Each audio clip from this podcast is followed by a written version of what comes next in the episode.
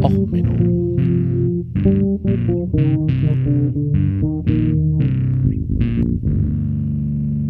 Der inkompetente Podcast über Dinge aus Militär, Technik und Computer, die so richtig in die Hose gingen. Herzlich willkommen bei Och Menno, der Folge Crazy Train. Ja, ähm, es geht um Grenzziehung im weitesten Sinne des Wortes. Also, wir haben bei den Brexit-Verhandlungen ja gelernt, dass Angela Merkel der Meinung war, wenn Deutschland aus der EU austreten würde, dann hätten die nicht solche Problemchen wie Nordirland und Großbritannien mit Südirland. Naja, das stimmt nicht so ganz. Es gibt so ein paar Kuriositäten, basierend auf der ja doch sehr einfachen deutschen Geschichte mit ihren Nachbarn. Also die deutsche Grenze ist so völlig ohne größere Probleme. Und da wir ja gelernt haben, in der Wikipedia gibt es nichts Wichtigeres als Züge und Feuerwehrautos, dachte ich mir, ich stelle euch mal eine von den Zügen vor und Bahnlinien in Deutschland, die ja für uns alle als enthusiastische Bahnliebhaber besonders interessant sind. Es geht zwar um die Streckennummer der Deutschen Bahn 2563 Aachen-Rote Erde, Hahn und 2572 Stolberg, Walheim Grenze. Die Kurzbuchstreckennummer der DB ist 247 F-M. Die Spurweite 1435 Millimeter im Bundesland Nordrhein-Westfalen. Naja, eigentlich nicht ganz, aber dazu kommen wir. Also, ähm, zur Geschichte. Ähm, 1873 wurde schon von den Städten im Kre äh, Monschau, Olpen, Stolberg in der Rheinprovinz eine Bahnstrecke gefordert, weil es waren wichtige Industriestädte und auch mit dem Nachbarland Luxemburg äh, hatte man halt Handelsverkehr und da es sich um Schwerindustrie handelt, war der Transport mit üblichen Verkehrsmitteln nicht unbedingt so hervorragend.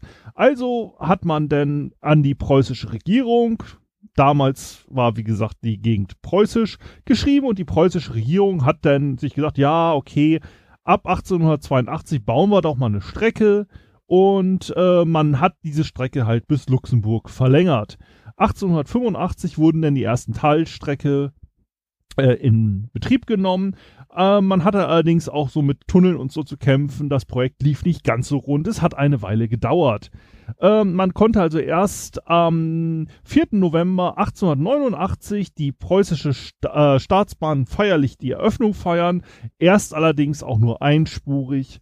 Und man hat hauptsächlich äh, die Kohle aus dem Wurm und in der Revier in Richtung Luxemburg verbracht äh, und in Gegenrichtung hat, hat man halt Eisenerz äh, nach Aachen gebracht und äh, zur Concordia-Hütte in Eschweiler. So, und damit hat man die strukturschwachen Wirtschaftsräume schön angebunden und ähm, dadurch gab es jetzt auch endlich Fahrmöglichkeiten von der armen Landbevölkerung rein in die Industriestädte der damaligen Zeit. Aachen, ein Zentrum der Schwerindustrie damals. Und 1893 begann man dann mit dem zweispurigen Ausbau. Und es war halt eine insgesamt wichtige Strecke für die damalige Industrie. Es war St. Wirth, äh, war damals ein wichtiger Eisenbahnknoten auf einmal. Besonders das Wirtschaftsleben in äh, St. Wirth und Umgebung ist durch die Bahn gefördert worden. Der Bahnhof St. Wirth beschäftigt in seiner Glanzzeit rund 1200 Personen und war das größte Unternehmen der Gegend. Die Bevölkerungszahl St. Würz nahm ständig zu. In den 1920er Jahren passierten täglich knapp 30 Personenzüge den St. Würther Bahnhof. Dazu kamen rund 80 Güterzüge. Pro Tag wurden 1200 bis 1500 Waggons in St. Würth rangiert. Es war halt wirklich ein absolut bedeutender Verkehrsknotenpunkt. So, dann kam der Erste Weltkrieg. Also wir sind jetzt noch im preußischen Gebiet, alles ist toll. Ich könnte euch jetzt auch die ganzen Stationen auf der Strecke aufzählen, ist aber relativ langweilig. So. Und im Ersten Weltkrieg war diese Strecke auch eine der bedeutendsten Strecken äh, zur Westfront hin. Und im Schlieffenplan, das war der Angriffsplan im Ersten Weltkrieg, äh, war sie halt die wichtigste Versorgungsstrecke. Es gab ähm, ein kompletter strategische Bahnnetz wurde um diese Bahn herum gebaut. Ähm, als man dann am 2. August 1914 entlang der Strecke den Angriff auf den Festungsring Lüttich plante, äh, war sie, wie gesagt, halt auch für den Angriff im Beginn des Ersten Weltkrieges mit die wichtigste Bahn. So, da ist allerdings denn das Problem gewesen. Deutschland hat ja wie immer extrem gute Noten beim Kriegbeginn gehabt, aber in der späteren Ausführung doch ein wenig geschlampt und man hatte den Versailler Vertrag am Hals. Und ähm, das Deutsche Reich musste dann die preußischen Kreise Eupen und Malmedy an Belgien abtreten. Die waren halt seit 1815 preußisch und wurden dann am 10. Januar 1920 an Belgien abgetreten. So, und jetzt hatte man das Problem. Die Strecke schlängelte sich jetzt durch den neuen Grenzverlauf, der ja mitten durch irgendwelche Landkreise ging, äh, mehrfach zwischen Deutsch und Belgien hin und her. Und das ist natürlich doof. Und da hat man gesagt, okay, ähm, Belgien, das ist eine wichtige Industriestrecke und Belgien hat sich dann gesagt, okay, ähm, wir würden jetzt gerne das Ganze unter belgische Verwaltung stellen.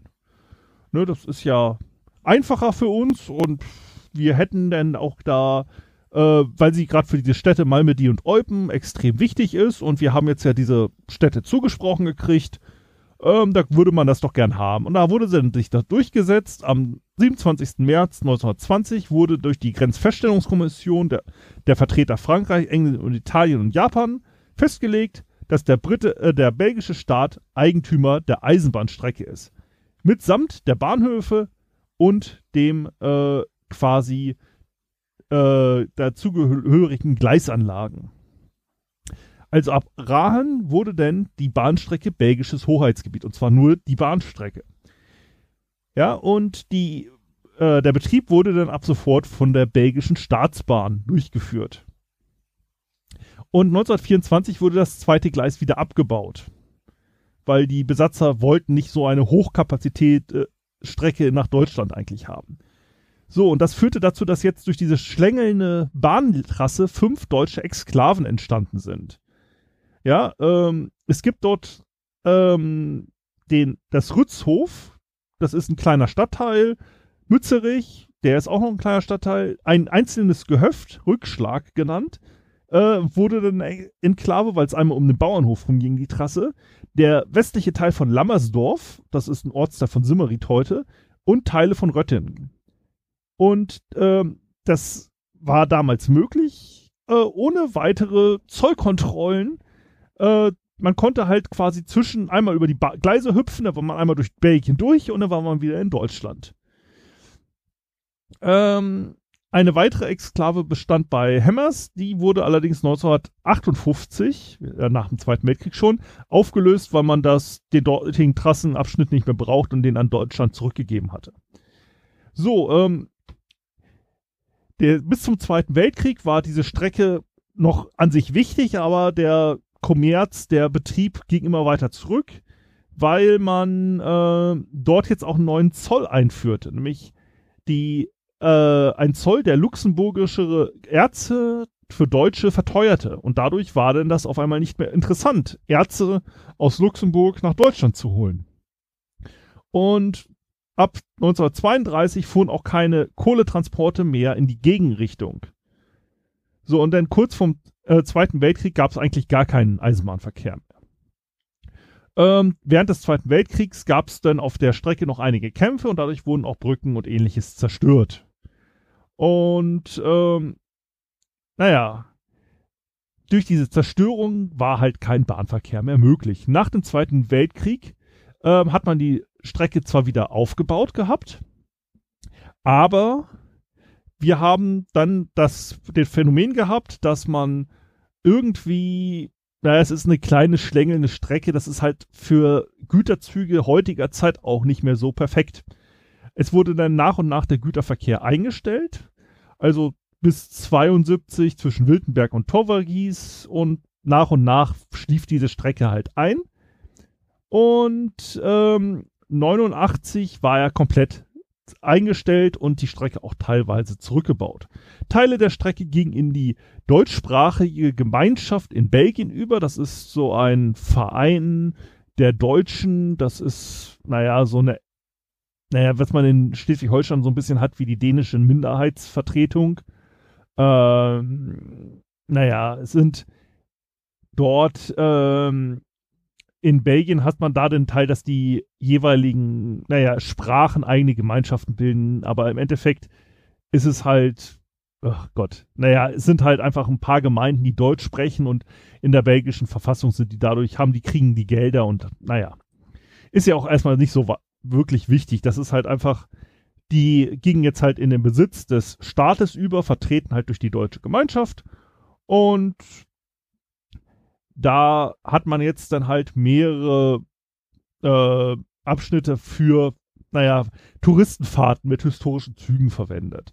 Man hat hin und wieder auch nochmal einen Güterzug fahren lassen, also für Truppenübungsplätze, so Panzerverlegung und ähnliches. Aber im Endeffekt war diese Strecke bis auf touristisches, touristischen Verkehr mehr oder weniger komplett eingeschlafen. Und bis 2007 wurde diese Strecke noch ein wenig befahren und ah, wie gesagt, nur für Tourismus. Allerdings, nee, bis 2001, Entschuldigung. Ähm, bis 2001 wurde sie halt für Tourismusfahrten verwendet. Da war dann allerdings das Gleismaterial so abgenutzt, dass man es hätte sanieren müssen. Und wie gesagt, die deutsche Gemeinschaft, also diese belgische Sonderform, äh, um diese Landkreise rum, hat sich dann halt entschieden, das ist einfach zu teuer für die paar kleinen Gemeinden, die hier das Geld kriegen und äh, man war da nicht bereit, die zweistelligen Millionenbeträge für eine reine Tourismusstrecke zu bezahlen. Also hat man sich entschieden, man wandelt diese Trasse doch einfach mal in Fahrradwege um. Man hat also die Gleise weggerissen und hat dort einen Fahrradweg gebaut. Und was jetzt dazu führt, dass es einen schönen belgischen Fahrradweg durch Deutschland gibt. Also gut ausgebaut. Ich verlinke euch da ein Video. Ist extrem gut gemacht und auch echt schöner Radschnellweg. Allerdings rein rechtlich hat man das äh, dadurch ähm, dafür gesorgt, dass die belgisch-deutsch-belgische Grenzziehung nicht mehr gültig ist, weil die Klausel im Versailler Vertrag besagte, dass man sich um die Eisenbahntrasse und den Betrieb der Eisenbahntrasse, die dafür notwendigen Gebiete an Belgien abtreten muss, weil diese Strecke so wichtig ist. Die Strecke ist mittlerweile ja als unwichtig festgestellt worden und mittlerweile komplett abgebaut. Ähm, man hat halt gesagt, äh, man hat immer noch die Option auf dem Bahnverkehr. Also wenn man nochmal Gleise legen möchte, dann könnte man ja das auf dem Fahrradweg machen. Und ähm, es sind halt jetzt mittlerweile, ist das ein politisches Kuriosum wo eigentlich kein Politiker mal so richtig drüber nachdenken möchte. Im Endeffekt ist das ein schöner, wunderbar von beiden Seiten nutzbarer touristischer Höhepunkt, diese, ähm, Rad, dieser Radschnellweg, der gebaut wurde.